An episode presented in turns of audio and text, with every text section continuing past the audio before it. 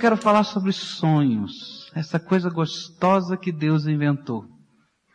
Sobre as aspirações da vida. Sobre alguns projetos malucos, às vezes, que a gente às vezes coloca de lado, fecha a gaveta e acha que não pode ser. Mas muitos deles são coisas tão preciosas que Deus mesmo quer que a gente tire da gaveta e coloque em prática na vida. Por isso eu queria convidar você a abrir a sua Bíblia no livro de Gênesis e que a gente aprendesse com José do Egito, que foi chamado pelos seus irmãos de sonhador. Alguém que sonhava e sonhava muito. Gênesis capítulo 37, a partir do verso 5, a gente vai conhecer um pouquinho dos sonhos de José. Está escrito assim na palavra do Senhor. José teve um sonho que contou a seus irmãos, por isso o odiaram ainda mais. Pois ele lhes disse, ouvi, peço-vos, este sonho que tive. Estávamos nós atando molhos no campo, e eis que o meu molho, levantando-se, ficou em pé, e os vossos molhos o rodeavam e se inclinavam ao meu molho.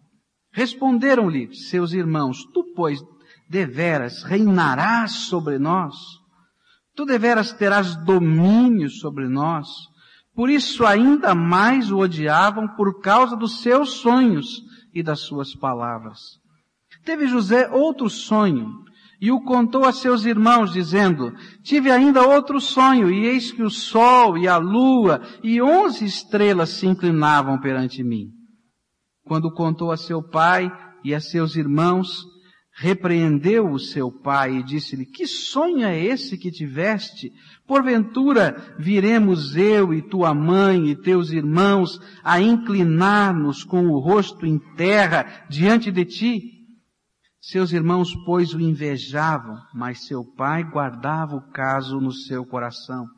Ora, foram seus irmãos apacentar o rebanho de seu pai em Siquém, e disse, pois, Israel a José, não apacentam teus irmãos o rebanho em Siquém? Vem e enviar-te-ei a eles. Respondeu-lhe José, eis-me aqui. E disse-lhe Israel, vai, vê se vão bem teus irmãos e o rebanho, e traze-me resposta. E assim o enviou do vale de Hebron, e, e José foi a Siquém. E o homem e um homem encontrou a José que andava errante pelo campo e perguntou-lhe, que procuras? E respondeu ele, estou procurando meus irmãos. Dize-me, peço-te, onde apacentam eles o rebanho? E disse o homem, foram-se daqui, pois ouviu-lhes dizer, vamos a Dotã. José, pois, seguiu seus irmãos e os achou em Dotã. Eles o viram de longe e antes que chegasse, aonde estavam, conspiraram contra ele para o matarem, dizendo uns aos outros, eis que lá vem o sonhador. Só até aqui. Vamos pedir que Deus nos ajude a compreender a sua palavra. Pai querido, Tu és aquele, Senhor, que nos permite sonhar. E nesta hora, Senhor, eu quero te pedir que Tu trabalhes os sonhos de cada um de nós nesse lugar. Que tu, Senhor, esteja nos fazendo lembrá-los. Que o Senhor esteja abrindo as gavetas da nossa mente, de tal maneira, Senhor, que aqueles sonhos que o Senhor mesmo colocou dentro da nossa vida possam, Senhor, aparecer outra vez e que nós possamos buscar de Ti graça para vivê-los. Ouça, Senhor, o nosso clamor e manifesta a Tua vontade, a Tua direção. Dá-nos, Senhor, a tua visão. É aquilo que nós te pedimos no nome de Jesus. Amém, Senhor. Amém. Como estão os sonhos da tua vida? É interessante com a gente imaginar o tempo na vida. Há uma fase na vida que a gente vai sonhando e sonhando muito. E às vezes a gente está sempre andando nas nuvens. Há uma outra fase da vida que a gente sente a necessidade de botar os pés no chão e descer das nuvens e viver o concreto. Mas vai chegando outra fase da vida mais adiante, que a gente olha para trás e diz, onde ficaram os meus sonhos? E às vezes a gente começa a avaliar a vida da gente, os sonhos da gente, os projetos da gente, e começa a dizer, puxa vida, já estou com 35, 37, 40, 45. Aí você vai colocando a sua idade. Quando é que estes sonhos vão acontecer na minha vida? Já passou isso na tua mente? Quando a gente é mais jovem, a gente sonha, sonha, sonha muito. E essa pergunta, quando é que estas coisas vão acontecer? Também vai lá dentro da gente. E vai mexendo com a gente. A gente sonha, quando mais jovem, com quem a gente vai casar. A gente sonha como é que vai ser a cerimônia do casamento muito antes de ter um namorado, né? Ou uma namorada. Já aconteceu isso com você? Imaginar como é que vai ser a igreja, a entrada, a música. A gente sonha com a carreira, a gente sonha com tanta coisa. Como é que funciona essa mecânica de sonhar para a vida diante de Deus? A primeira coisa que eu aprendo com José do Egito, um homem que foi tido como sonhador, é que se a gente realmente quer alcançar algo que seja duradouro, algo que seja que complete o coração da gente, os sonhos devem vir de Deus.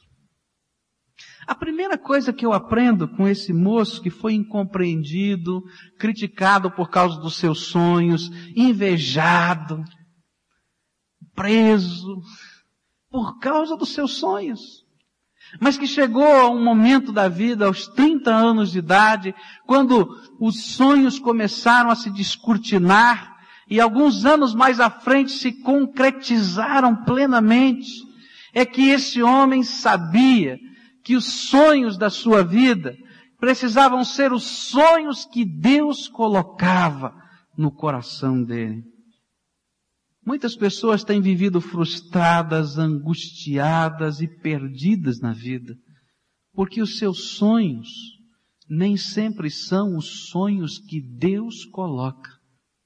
São uma série de planos, projetos que a gente escreve, que a gente desenha, que a gente prepara com muitos detalhes, pinta colorido, e ainda apresenta para Deus e diz, coloca a tua rubrica de autor. E Deus diz, não posso, porque esses não são os meus sonhos para a tua vida.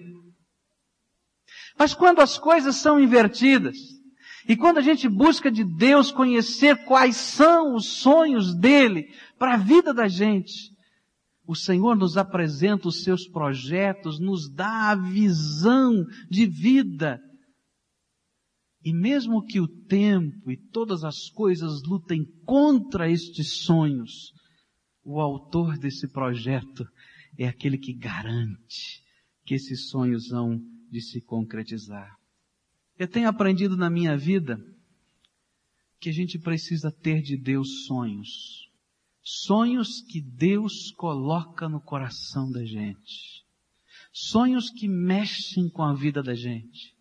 Sonhos que às vezes são esquecidos no tempo, mas que Deus mesmo abre as gavetas e diz, não me esqueci deles. E como eles fazem bem. Eu tenho aprendido, meus irmãos, na minha vida, que nós precisamos buscar de Deus quais são os sonhos dele para a nossa vida. Quais são os alvos, os projetos dele para a nossa vida. Durante muito tempo da vida, eu, você e tanta gente vivemos fazendo e perseguindo os nossos próprios sonhos, os nossos próprios projetos, e nós nos sentimos vazios, angustiados, sem nada dentro. Às vezes achando que estávamos por cima de tudo e de repente caíamos lá para baixo. Porque eram só os nossos sonhos mas quando Deus vai falando da visão dele, do plano dele, do projeto dele para nossa vida, esses sonhos que são escritos pela caneta, pela pena de Deus, eles hão de ser realidade. Porque o Deus que dá sonhos é aquele que faz com que eles se concretizem. Eu quero dizer para você, moço, moça que está aqui, sonhe os sonhos de Deus para a tua vida futura. Olha para o Senhor e pergunta para Ele. Quem é a pessoa que Ele escolheu para ser o teu marido, para ser a tua esposa? Qual é a família que Ele vai te dar? E antes que exista, ore pelos teus filhos que virão. Deixa Deus te fazer sonhar os sonhos dele. Quero falar ainda a você, moço, moça.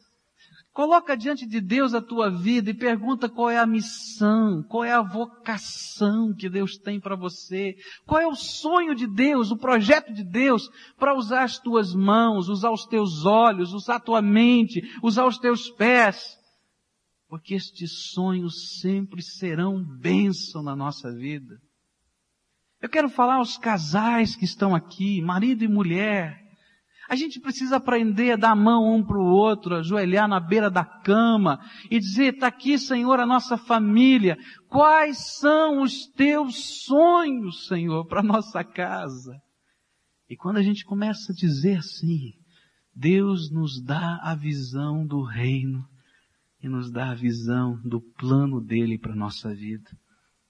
E ele vai nos, nos colocando nos seus projetos e como é gostoso, como é gostoso a gente perceber no decorrer do tempo que estes sonhos são verdadeiras revelações do Espírito Santo de Deus para a nossa vida. Eu gostaria de dizer para você, não faça nada se Deus não lhe der visão. Se Deus não lhe der o aval. Se Deus não lhe disser, esse é meu plano para a tua vida, podem ser coisas grandes como podem ser coisas pequenas. Aprenda a ouvir a voz de Deus. Voz que a gente vai conhecendo nesse relacionamento pessoal e íntimo de um Deus que fala e fala bem claro o projeto que Ele tem para a vida da gente. E quando você descobrir o plano de Deus, então você guarda esse plano no coração, guarda com carinho e transforma esse plano no plano da tua vida. No projeto não apenas mais de Deus, mas no teu projeto de vida. E você vai ver que coisa gostosa é caminhar debaixo da graça de Deus em qualquer circunstância da vida. Os sonhos que Deus nos dá são a realidade do resto da nossa vida. Sabia disso? Porque eles são o projeto de Deus para mim e para você. Agora, a segunda coisa que eu aprendo aqui nesse texto com José tem a ver com o tempo. A gente começa a ler Gênesis 37, esse moço tem 17 anos de idade. E a gente só vai começar a ver um vislumbre desses sonhos que Deus deu a ele, não foram dele, Deus deu a José, se cumprindo realmente quando ele tinha 30 anos. 13 anos. É tempo, não é tempo? Mas eu quero dividir com você alguma coisa que eu aprendi sobre o tempo. Em que esses sonhos vão se concretizando na nossa vida. Eu aprendi que a gente não deve se preocupar com o tempo de Deus. Isso não é problema nosso, é do Senhor. A gente não deve estar ansioso com estas coisas, porque Deus mesmo está no controle, está direcionando isso, eu devo viver confiança. E às vezes na rota da direção, da perseguição dos sonhos, vai começar tão diferente do que eu imaginei. Olha para a vida de José. Deus diz para ele, bem pertinho de uma série de problemas acontecerem, que chegaria um momento na vida dele em que ele viria todos os seus irmãos se curvando diante dele. Que até a figura paterna estaria se curvando diante dele. Que coisa esquisita, estranha. Um sonho tão diferente, esquisito mesmo que ele não conseguiu nem guardar para ele, dividiu. E de repente, no meio desse sonho, que parecia ser tão fácil de interpretar para todo mundo, talvez menos para José, porque todo mundo dizia, os seus irmãos diziam, seu pai dizia, olha, isso quer dizer isso, você como é que você pensa numa coisa dessa? Olha, isso quer dizer aquilo, como é que você pensa dessa maneira? E José não está dizendo nada, está buscando alguma coisa. E de repente, no meio desse processo, ele que recebe esse tipo de sonho, plano, projeto, visão de Deus, ele sai da posição de filho para no dia seguinte virar escravo. Seus irmãos enciumados o vendem como escravo e de um dia para a noite ele sai da posição de filho e se coloca na posição de escravo. Quando as coisas parecem que estão melhorando, as coisas estão se acertando, ele está subindo na vida, é um escravo de uma posição um pouquinho melhor, mas é escravo. Ele vai parar na cadeia. E estes 13 anos são anos de escravidão e de cadeia. E a gente está perguntando, Deus, onde é que está o sonho? Onde é que está o sonho? Mas José, esse menino, ensina uma coisa para mim e para você. É que durante esses 13 anos, a Bíblia não vos fala de nenhuma vez que ele tenha abandonado a sua fé e confiança no Deus que lhe deu aqueles sonhos. Porque esse Deus é a única garantia de que eles vão se cumprir. Eu não sei qual é o tempo que você está atravessando na vida, mas se Deus está lhe dando sonhos que vêm dele, ainda que você esteja vivendo os dias de escravidão, e ainda que você esteja vivendo os dias de prisão, não abandone a fé no Deus verdadeiro que tem o domínio, o poder, a honra e a glória, que deu os sonhos, que assinou embaixo e que vai fazer com que eles se cumpram. Quando esperamos o tempo de Deus e estamos vivendo as experiências, às vezes contraditórias, porque nem sempre estamos preparados para executar todos os sonhos de Deus imediatamente. Às vezes esses 13 anos, 2 anos, 5 anos, 10 anos, eu não sei quanto tempo, em que Deus falou com você e as coisas ainda não aconteceram, o que Deus está fazendo é preparando a sua vida para que você possa, de fato, viver estes sonhos. Porque hoje, nesta hora, nesse momento, você não está preparado para ele. Porque Deus, tantas vezes na nossa vida, precisa nos preparar. Ele pega o cadinho onde a gente derrete o ouro. E esse cadinho chama-se graça de Deus. Ele coloca a sua vida. Esse cadinho que chama fidelidade de Deus. E durante os anos da espera, em que os sonhos estão para acontecer, o Senhor está forjando a sua vida. A ponto de você tomar forma certinha para que você possa vivenciar esses sonhos. Às vezes nesse tempo, como no caso de José do Egito, ele vai usar a fornalha das aflições da vida para amolecer o aço que é você, deixar em brasa e assim dar forma, a forma bem planejada por Deus. Porque se Deus, quem sabe, lhe desse de imediato todos estes sonhos, ao invés deles serem uma bênção do Senhor, talvez eles poderiam se tornar na sua vida algo que destruiria e corromperia você. Você já pensou se José do Egito fosse governador do mundo? Porque aquela era a maior potência bélica, e numa situação de crise, de fome, como aconteceu, o livro de Gênesis nos diz, Todos os povos ao redor vinham para negociar, para comprar comida, e havia um poder muito grande em todo o mundo que vinha do Egito. Se aquele menino de 17 anos, com todas as suas maneiras de ser de filhinho de papai, porque ele era, fosse aquele sonho naquela hora. Ele não estava preparado.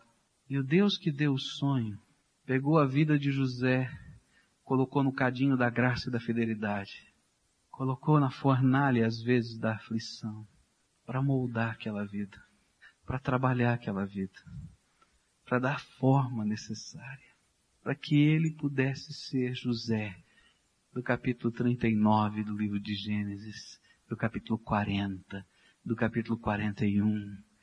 José que quando reencontra os seus irmãos pode dizer, vocês intentaram o mal contra a minha vida, mas Deus transformou todo o mal que vocês intentaram em bênção, porque foi para a salvação da fome desse mundo que Deus me mandou para o Egito. Até o projeto maligno dos seus irmãos, Deus estava transformando em bênção para que transformasse, que viesse a acontecer o sonho que Deus havia dado.